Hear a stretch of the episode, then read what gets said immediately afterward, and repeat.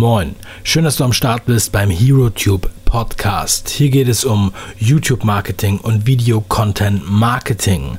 Mein Name ist Brüch, David Brüch, du kennst mich als Dave. In der heutigen Sendung ist es endlich an der Zeit und ich bin beim Psychologen.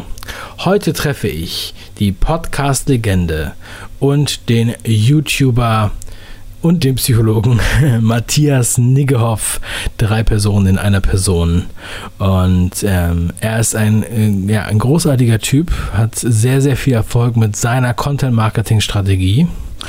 Und er ist außerdem ein Hacker. Ich sage nur so viel von YouTube zum Fernsehen und zurück. Also bleibt dran.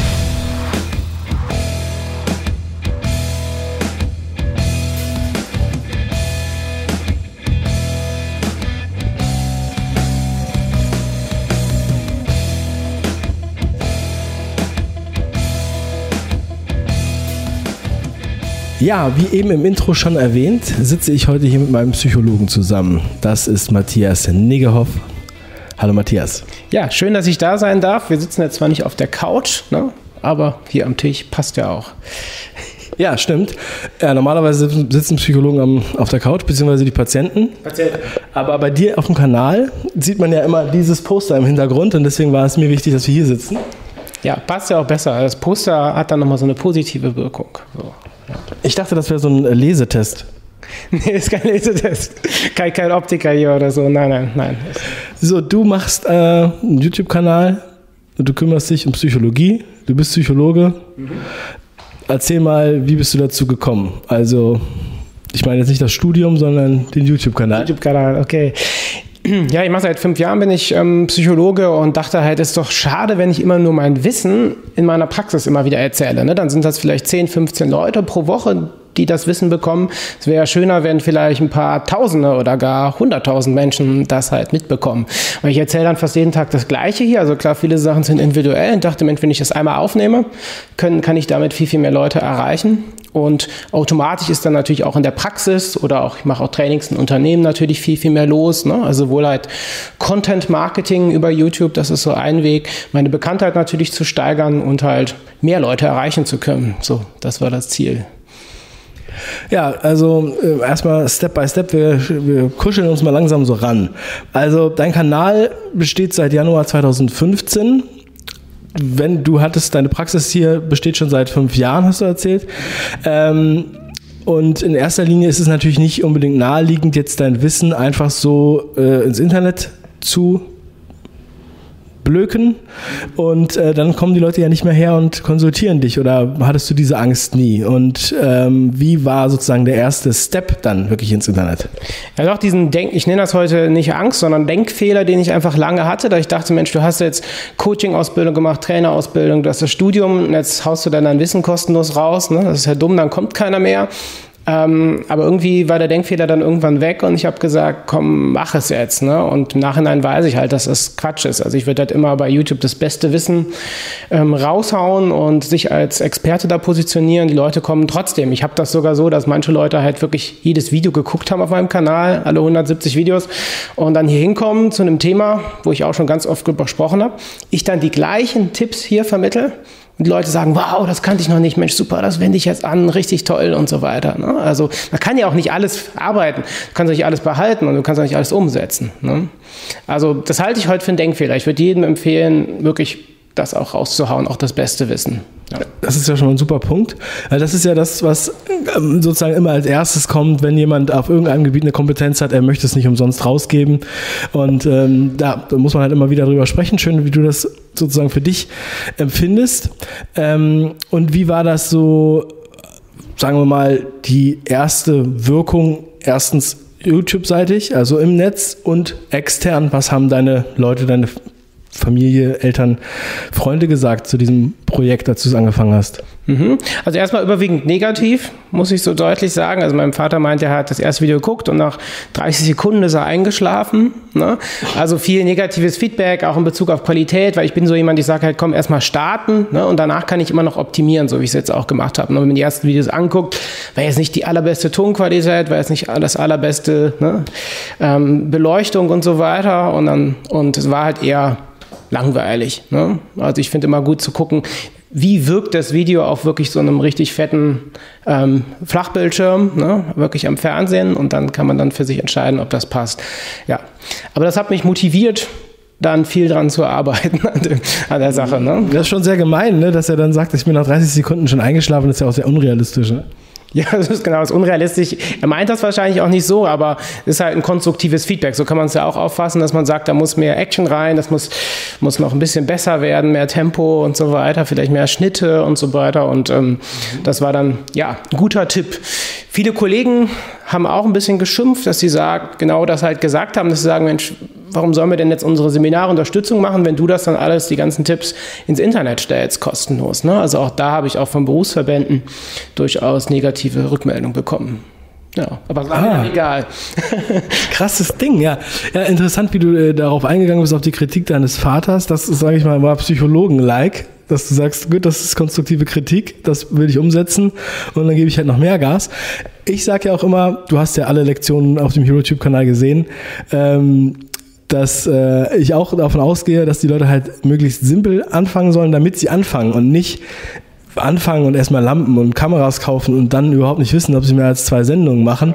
Das heißt, ist natürlich, und genau wie du das auch beschreibst, das Negative, die, die ja, sagen wir mal, die, die Bedenkenträger, die sind natürlich am Wach, gerade am Anfang. Und wie hat sich das dann bei dir gewandelt? Wann war da ein bisschen Response zu fühlen? Wann sind die Stimmen vielleicht positiver geworden? Und vielleicht, wie, wann kam wirklich was zurück aus, aus, äh, aus YouTube?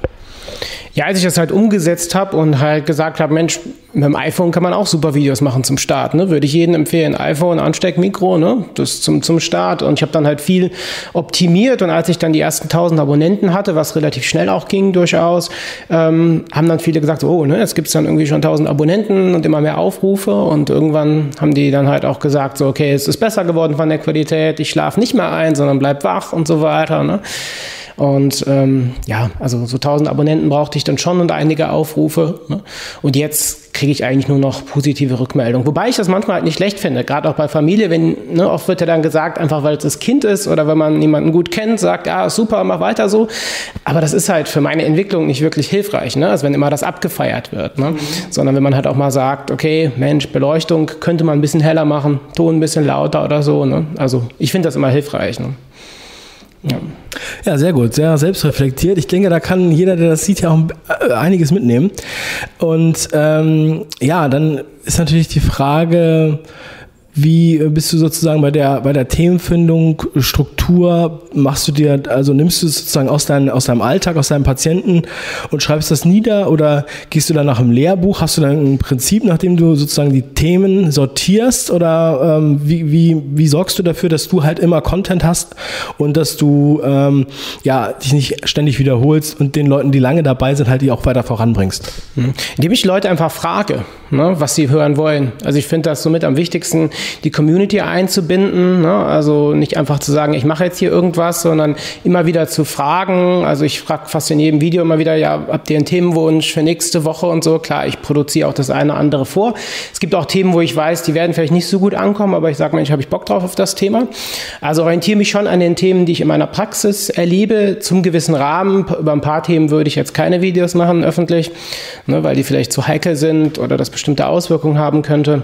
Aber ansonsten finde ich halt ganz wichtig, die Leute mit einzubinden, die es einfach gucken. Wirklich zu sagen, komm, schreibt in die Kommentare, was sind denn eure Wünsche? Oder schreibt mir eine E-Mail, ähm, was gibt's da? Ne? Ich habe dann zum Beispiel so ein Format, freitags immer, fragt den Psychologen heißt das, wo ich dann halt die ganzen Kommentare durchgehe, die ganzen Wünsche, die Situationen bespreche und so. Und das kommt halt richtig gut an, weil die Leute sehen, Mensch, die wird da erwähnt im Video, ne, mit meinem Nickname irgendwie von YouTube und der greift da meine Sachen auf. Das ist fürs Community Building, finde ich, enorm wichtig. Ja, super Ansatz. Ja, würde ich äh, auf jeden Fall auch unterschreiben. Ähm, das ist ja bei YouTube auch, das ist ja, ist ähm, ein Geben und Nehmen sozusagen und es ist halt dynamisch, ein richtiger Dialog. Du lebst das, du hast das schon längst erkannt. Und ähm, ja, wie hat sich das denn jetzt außen, von den Außenstimmen der, der, deiner Branche geändert? Also sind die jetzt immer noch böse auf dich oder machen da vielleicht einige was ähnliches oder wie sieht es denn da aus in der Psychologie? Also die meisten sind, äh, glaube ich, immer noch böse, beziehungsweise ich höre da jetzt kaum was oder so von. Ne? Also mit den Berufsverbänden ist eh immer etwas, etwas schwerer und ähm, weil die halt ja von der Entwicklung oft ein paar Jahrzehnte noch zurückhängen, ne? diese Verbände, zumindest im psychologischen Bereich. Und es gibt immer noch Kollegen, die halt sagen so, ja, jetzt ist das und das, was ich immer erläutere, diese Kommunikationstricks sind halt im Internet, man kann die auch so angucken, bucht mich jetzt noch jemand. Ne? Aber im Zweifel wirkt sich sowas vielleicht auch positiv auf Kollegen aus, dass man sagt, okay, es ist gar nicht so zum Psychologen zu gehen, es ist nicht unbedingt schlimm und dramatisch. Ne? Ähm, man kann da auch hingehen. Ne? Also vielleicht ist es sogar gut fürs Image. Ne? Und dass es auch feststeht, dass wir doch nicht so verrückt sind, wie, wie man vielleicht annimmt. Ne? Mhm. Ja, das gibt ja so ein Gerücht oder ein Klischee, äh, dass halt Leute, die Psychologie studieren oder Psychologen sind, im Endeffekt ihre eigenen Probleme bewältigen. Wie war das bei dir? also, nein, ähm, also ich bin schon ähm, oder habe den Wunsch gehabt, das zu studieren, weil ich mit 15 selber Unterstützung hatte. Also ich war kein guter Schüler und habe dann Unterstützung bekommen und habe dann doch noch hinbekommen, einen guten Abschluss zu machen. Und das war für mich so der Auslöser, zu sagen, okay, das möchte ich auch studieren und da möchte ich auch junge Menschen, ich habe überwiegend in meiner Praxis eher jüngere Menschen, unterstützen. So, das war so der ausschlaggebende Punkt, genau. Sehr schön.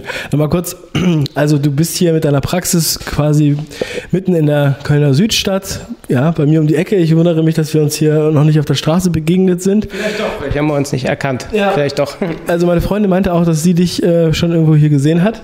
Mhm. Also hier ist mein Friseur, und meine, meine, meine Post. Und ähm, ja, du bist jetzt hier mit eigener Praxis. Ja, ich denke mir, ist es nicht viel, sogar viel schwieriger noch, sich äh, so physisch in einem Büro oder Praxis zu etablieren, mitten in, in so einer ähm, guten Gegend, sage ich jetzt mal, ähm, als junger Psychologe mit 25. Ähm, vielleicht erzählst du mal so von deinem Off, Offline Dasein ein bisschen. Das würde mich auch sehr interessieren. Mhm. Genau, also vor fünf Jahren habe ich angefangen, also jetzt bin ich 30, mit 25 habe ich angefangen, ähm, ähm, mich hier zu etablieren. Ja, ich finde wichtig, die Zeichen der Zeit zu erkennen und halt ganz stark aufs Internet zu setzen. Ne? Du hast ja zwar offline angesprochen, aber es gibt viele Leute, die sitzen dann in ihrer Praxis und wundern sich, Mensch, warum kommt keiner? Alles schick eingerichtet und so. Ne? Und ich habe zum Beispiel von Anfang an auf Facebook Werbung gesetzt, ne? was halt unglaublich viel gebracht hat, wenn man genau schauen kann, ne? wen möchte ich da haben und dann die perfekt zu targetieren, ne? was kaum jemand in dem Bereich macht. Ne? Also darum war der Start jetzt eigentlich nicht so, nicht so schwer. Also hat schon ein paar Monate gebraucht. Ne? Und natürlich auch ein Risiko dabei, ein paar hundert Euro dann Miete zu haben, die Räumlichkeiten. Man weiß nicht, geht das los und klappt's und so weiter. Und da hat mir das Internet halt auch wieder sehr geholfen. Und jetzt dank YouTube natürlich umso mehr. Wobei mein Ziel eigentlich ist, auch gerade auch mit YouTube, offline weniger zu machen. Weil ich viele Kollegen habe, die machen das seit 10, 15 Jahren und die sind völlig fertig mit der Welt. Ne? Also die sind völlig durch, ähm, voll an der Belastungsgrenze, wenn du die ganzen Tag nur negative Sachen hörst ne? oder auch Sachen, die nicht so funktionieren. Ist ja nicht so, dass immer alles super läuft ne? bei den Leuten, die man unterstützt. Und die sind halt völlig fertig. Und das war halt zum Beispiel auch ein ausschlaggebender Punkt, wo ich gesagt habe, ich möchte dann mehr übers Internet machen, über Online-Kurse etc. verdienen und dann einfach hier die Stunden runterschrauben. Und auch thematisch bin ich im Moment auch so ein bisschen am Umpositionieren, das so ein bisschen zu ändern. Ne? Dass ich nur noch spezielle Themen mache und weniger Stunden. Das ist so das Ziel. Ja. Ja, es ist natürlich sehr interessant. Ich denke, dass, da geht vielen jetzt ein Licht auf, dass du überhaupt diese Marketingkonzepte der Online-Welt so richtig, richtig anfasst und richtig nutzt und dir das dann wirklich was bringt hier in deiner Praxis. Ähm, natürlich, wenn dann deine Psychologie-Kollegen da neidisch sind, also beziehungsweise sich ärgern, dann das ist natürlich so, die sind selber nicht darauf gekommen, die nutzen vielleicht diese Wege auch nicht. Vielleicht kommen sie jetzt langsam Stück für Stück daran. Das ist aber ja für alle möglichen Branchen auf jeden Fall interessant. Ja, es gibt halt manche, die setzen halt zum Beispiel bei YouTube irgendwelche Werbevideos, wenn du mal reinguckst, halt ständig immer so Werbevideos für Sachen. Aber viele Leute verstehen nicht, dass es nicht funktioniert. Klar kannst du sagen, kommt in meine Praxis und das, aber du musst halt erstmal was geben. So ist es bei YouTube auch. Ne? Du musst Mehrwert liefern, dann sehen die Leute, okay, die Person ist mir sympathisch, ne? kann ja auch sein, dass sie sagen, nee, 30 Jahre ist ein bisschen jung, wir wollen jemanden haben, der 50, 60 ist, völlig okay. Ne? Und ähm, dann sieht man aber erstmal die Canvas, die Person, das ist interessant und dann so funktioniert das. Aber ich glaube, es funktioniert nicht so, dass man einen YouTube-Kanal macht und bei jedem Video einfach erzählt, dass die Leute vorbeikommen sollen. Ne? Das geht, glaube ich, nicht. Ja. ja. super, super. Also das sage ich auch immer. Ne? Man kann ja, also Werbung ist out Und wenn dann einfach nur ein Imagefilm auf äh, YouTube haut, dann kann man das auch einfach gleich lassen. ja, aber also das nicht, dass jetzt das nicht interessant wäre, aber es gibt noch einen anderen interessanten Aspekt in deiner Marketingstrategie, will ich es mal nennen. Denn ähm, du hast es tatsächlich geschafft, ähm, einen Hack durchzuführen. und zwar hast du dich an der Reichweite von äh, Jan Böhmermann und dem Neo-Magazin Royal angehängt. So, du warst in der Sendung bei Jan Böhmermann bei Prism is a Dancer rausgepickt. Erklär doch mal bitte kurz äh, erstmal, was Prism is a Dancer ist und äh, ja, dann äh, gucken wir, was du da für eine Aktion, wie aktiv du da warst in, dem, in diesem Bereich. Mhm, gerne. Ähm, also Prism is a Dancer ist ein Format, man meldet sich halt an, wenn man zu Jan Böhmermann zum Neo-Magazin Royal möchte, mit seinen normalen Daten, also Vor- und Nachname, muss auch einen Personalausweis zeigen. Ne? Die Sicherheitsstandards sind ja relativ hoch. Und dann gibt es halt dann ein Rechercheteam, was die Leute dann recherchiert, also googelt, was haben die zum Beispiel auf ihrer Amazon-Wunschliste oder was haben die irgendwie vor fünf, sechs Jahren oder gar länger einfach mal ins Internet gepostet. Ne? Und dann wird das einfach gezeigt. Also man weiß das vorher nicht, dass man da drankommt. Dann werden halt Leute aus dem Publikum einfach ausgewählt und dann wird dann irgendwas aus dem Internet gezeigt, irgendwelche Clips, die man aus Versehen mal reingestellt hat oder Amazon-Wunschliste, wo dann vielleicht ein paar peinliche Sachen draufstehen, die man sich vor fünf, sechs Jahren mal darauf gesetzt hatte auf die Wunschliste. Genau. Das, war, das ist so das Grundformat. Und dann habe ich halt Karten dafür bestellt, hatte auch schon überlegt, es gab lange keinen Prism is a Dancer mehr und ich dachte, irgendwann muss es kommen. Und hatte dann halt auf einen Tag spekuliert und für den Tag dann die Karten gesichert. Also war schon so ein bisschen Plan dahinter. Ne? Ähm, und dann hat es halt auch geklappt. Da war ich halt auch da und die meinten halt auch zu mir, bleib ja auf diesem Platz sitzen, weil die Kamera und ähm, die Beleuchtung, ne? Der Scheinwerfer geht ja dann natürlich genau auf einen Platz ne? und es hat dann perfekt gepasst. So. Also du wusstest dann sozusagen am Anfang der Sendung schon, weil sie dir gesagt haben, du musst hier sitzen bleiben, dass du gezogen wirst oder hast das äh, oder war dir das dann noch nicht hundertprozentig klar? Ja, ich habe es gemerkt, ähm, doch, also ich habe es schon geahnt, ich habe ich es ja auch gehofft. Ich glaube, ich war der Einzige im Publikum, der sich wirklich darauf gefreut hat. Das sieht man mir auch an. Alle hatten totale Angst, als sie gesagt haben, dass es das Format heute gibt. Und ich dachte so, ja, hoffentlich bist du da dran. Ne? Und egal wie schlimm es ist, egal wie er dich da bloßstellt und so, es kann eigentlich nur positiv sein. Ne? Und ähm, und dann haben die halt gesagt, hier der feste Platz. Und ich habe es auch gemerkt, beim Anfang muss man sich halt ausweisen, hat die halt den Namen gesehen und dann sah ich halt auch direkt auf dem Gesicht eine kurze Expression von Freude. Und, ähm, und ja, hat sie sofort dann unterdrückt, aber war schon ersichtlich und das habe ich dann auf mich bezogen. Ja, finde ich wirklich sehr lustig. Also die, ich weiß ja nicht, wie viele Zuschauer da sind, ja, aber äh, dass sie sich dann wirklich die Mühe machen, da die Leute durchzugoogeln und zu gucken, ob man da irgendwas Interessantes findet. Das ist ja zum Teil auch richtig, ähm, richtig Arbeit, wenn man da jetzt alte Videos oder sowas finden will. Ja, das ist natürlich cool, dass das dann sozusagen so gut funktioniert hast, dass du denen einfach so viel angeboten hast und gerade kein anderer da war. Oder diese Logopädin, die ja erwähnt wird, äh, nicht drangekommen ist. Ähm, so, dann, ähm, ja, also der Jan Böhmermann, mir kam er so vor in der Sendung, als wäre er da nicht so richtig drauf vorbereitet oder beziehungsweise als hätte er sich damit auch nicht so richtig beschäftigt mit, dein, mit dir, mit deiner Akte. Ähm, und da hattest du dann auch, äh, ja, da hattest du einfach auch den längeren Hebel dann am Ende, so wirkt es auf jeden Fall, oder? Wie war das für dich? Genau, also sie haben ja gut was vorbereitet in dem Sinne, dass sie einen extra Clip gedreht haben, ne? so als, als Werbefilm quasi für meinen YouTube-Kanal. Ne? Aber klar, mit dem, ja, mit dem Podcast war ich nicht so vorbereitet. Ich kann mir schon vorstellen, dass sie auf mich gekommen sind oder dass sie Namen gesehen haben, einfach aufgrund meines iTunes-Podcasts, weil es war immer so ein äh, Kampf um Platz 1 der iTunes-Charts zwischen Jan Böhmermanns Podcast und, und meinem, ne? war immer so im Wechsel in den iTunes-Charts. Und ähm, ja, aber er wirkt ja nicht so vorbereitet. Also allein, dass die halt nicht wussten, wie alt ich bin, ob ich 29 oder 30 bin, hätte ich vielleicht noch sagen können und so, aber ähm, ja, aber hat Spaß gemacht. Also hat viel gebracht. Ja, also das war ja, also ich finde auch, dass dieser Werbeclip, den die da, diesen satirischen Werbeclip, der ist ja wirklich sehr gelungen und ähm, das macht ja schon Spaß, auch wenn man sich da ein bisschen über deine Tipps lustig macht. Ne? Also ich denke mir, das ist, kann man bei jedem noch leicht was finden, um das irgendwie, ähm, ja, so ein paar Lacher rauszuholen. Aber wie hat sich das denn dann auf dein Geschäft, auf deinen YouTube-Kanal und auf deinen Podcast wirklich ausgewirkt, nachdem du äh, da in der Sendung warst? Mhm. Also hat halt bei YouTube 5.000, 6.000 neue Abonnenten gebracht, auf jeden Fall. Am nächsten Tag oder wie? Ja, innerhalb von zwei Tagen. Also war halt ein riesen, riesen Schub. Auch wenn die noch nicht mal auf dem Video, die haben ja das Video von dem Ausschnitt auch hochgeladen auf YouTube, da haben die mich noch nicht mal verlinkt, wo ich dachte, ja super, danke dafür, ne? Äh, also das noch nicht mal zu verlinken. Und hat halt sehr viel gebracht. Also die 5.000, 6.000 Abonnenten. Beim Podcast sind es jetzt von 25.000 auf 30.000 Abonnenten hochgegangen bei iTunes. Und ich habe mehrere Aufträge für Schlagfertigkeitstrainings bekommen. Einmal für Unternehmen, ne? als auch für, ich glaube, eine war ein Bürgerzentrum irgendwie. Genau die das da gesehen haben. Genau. Ja, das ist ja wirklich richtig geil. Vor allem, äh, wo sie sich ja eigentlich so ein bisschen, äh, da genau auf der Schiene wollten sie dich ja lächerlich machen, ne?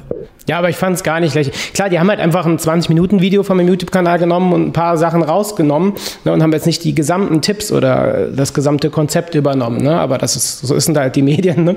Und, ähm, aber gar nicht. Ne? Also das war, hat gut funktioniert. Also ich, ich fühlte mich auch im Studio jetzt nicht irgendwie bloßgestellt oder so. Im Gegenteil. Ne? Fand das richtig guten Clip. Ja. Du hast ja, äh, du sagst, glaube ich, in der Sendung, dass du, glaube ich, 8000 oder 9000 Abonnenten zu dem Zeitpunkt hattest und hast dann 5, 6 dazugekriegt und jetzt hast du, glaube ich, 20.000. Ne? Und ähm, ja, äh, wirst du da jetzt noch drauf angesprochen oder kommt da noch was nach? Oder ähm, wie, wie ist es jetzt sozusagen nach dieser Sendung, nach dieser Flut? Ja, das ist das Thema, wo ich am meisten darauf angesprochen werde. Ne? Also sowohl auf, auf der Straße ab und zu, ich war letztens auch in Berlin, wo dann auch jemand irgendwie in der S-Bahn meinte, so ja hier, Hishi Itas, es kommt mit, cooler Auftritt bei Jan Böhmermann ne? und hat dann Sachen davon, davon übernommen. Ne? Also das ist schon somit das, ähm, das meiste, wo ich darauf angesprochen ähm, werde. So, das sind so die Nachwirkungen. Ich glaube, die meisten Abonnenten sind auch geblieben, weil das ist ja auch mal so eine Frage, man kann ja schnell abonnieren, aber ob man dann halt wirklich kontinuierlich dann schaut, ist ja auch nochmal eine andere Frage. Ne? Aber das hat gut gut funktioniert. So. Das ist auf jeden Fall ein cooler Tipp. Machen alle, die mit ihrem YouTube-Kanal jetzt starten, geht zu Jan Böhmermann und greift was ab. Aber ihr müsst natürlich auch guten Content machen und damit souverän umgehen. Genau, aber man kann halt auch, ähm, also ich finde es gar nicht schlecht, sich manchmal auch an andere Medien zu, zu wenden, ne? ob das jetzt, was auch immer, ob das jetzt das ist, ähm, Jan Böhmermann oder auch andere, ne? zumindest versuchen, ne? vielleicht auch auf andere Wege dann nochmal ähm, Reichweite zu gewinnen. Hm. Ja, definitiv.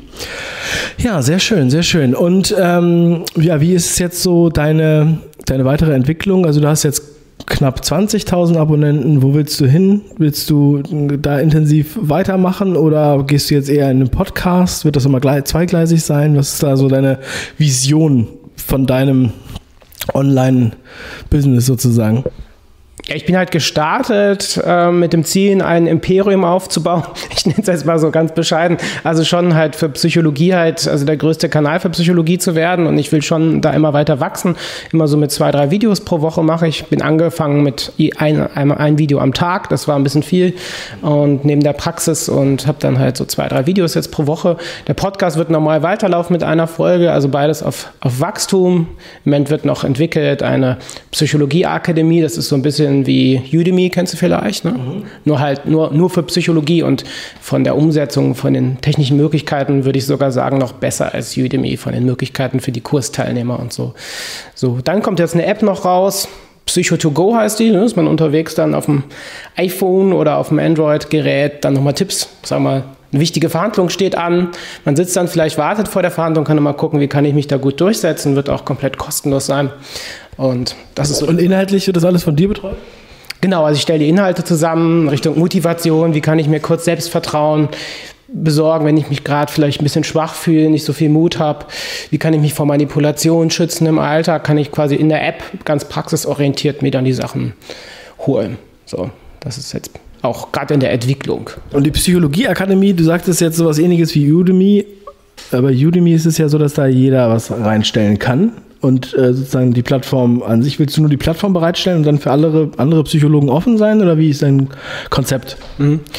Nee, also die meisten Kurse stammen schon von mir, also werden so mit 30 Kursen starten zu den verschiedensten Themen, ob das jetzt, ähm, ja, ob das jetzt Finanzen ist, ob das jetzt ähm, Manipulation ist, Persönlichkeit, Angst, ne, die verschiedensten Themen.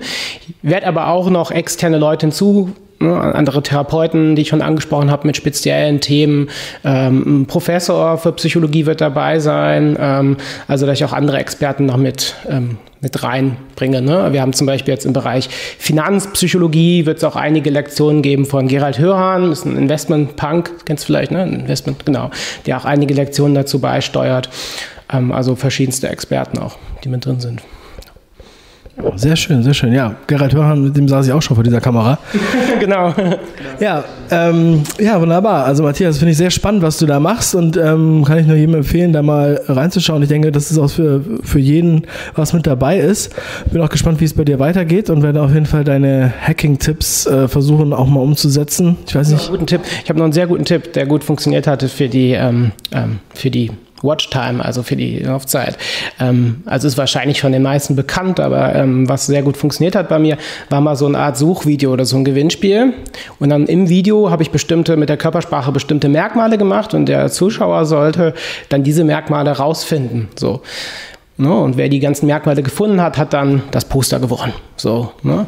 Und das hat natürlich dazu geführt, dass die Leute das Video komplett gucken müssen bis zum Ende, wenn die mitmachen und dann halt auch immer wieder neu gucken. Ne? Und das hat halt fürs Ranking unglaublich viel gebracht. So eine Art Suchspiel im Video. Wenn das passt zum Kanal oder so, ähm, das war auf jeden Fall eine sehr gute Sache. Ne? Das machst du nur ab und zu, das machst du jetzt nicht in jedem Video. nicht in jedem Video. Ähm, einmal im Monat mache ich das so, verbunden natürlich mit dem Gewinnspiel, da ist die Motivation größer, aber führt dazu, dass die Leute halt das Video immer wieder gucken und halt auch bis zum Ende gucken und ja, viel auch mitnehmen von dem Video. Ne? So. Ja, super. Vielen Dank für deine Tipps. Matthias, ich freue mich, dass du dabei warst und äh, freue mich auch, dass ihr dabei wart. Bis zum nächsten Mal. Euer Dave und Matthias. Ciao.